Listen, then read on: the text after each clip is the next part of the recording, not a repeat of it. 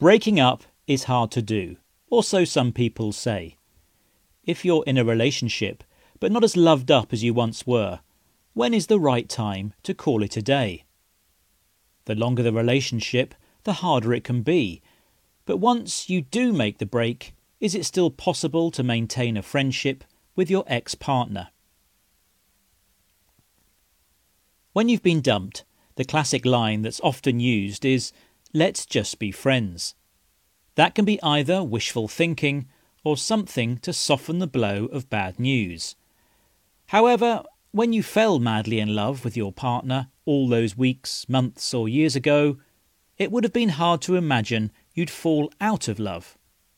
And so salvaging something from that time and remaining friends could be a good thing to do.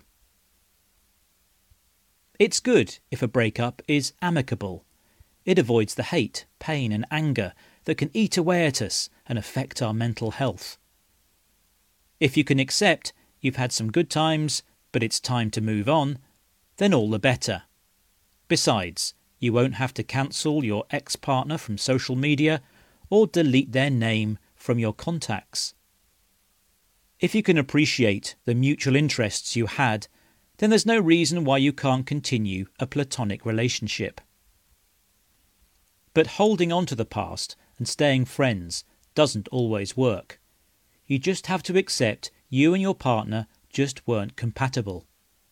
Therefore, it's best to give each other space to look forward and try to get any romantic feelings you once had out of your system.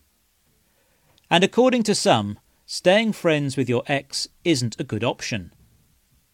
Marie Claire Chappet, told the BBC, it does nothing but prolong the pain of the breakup.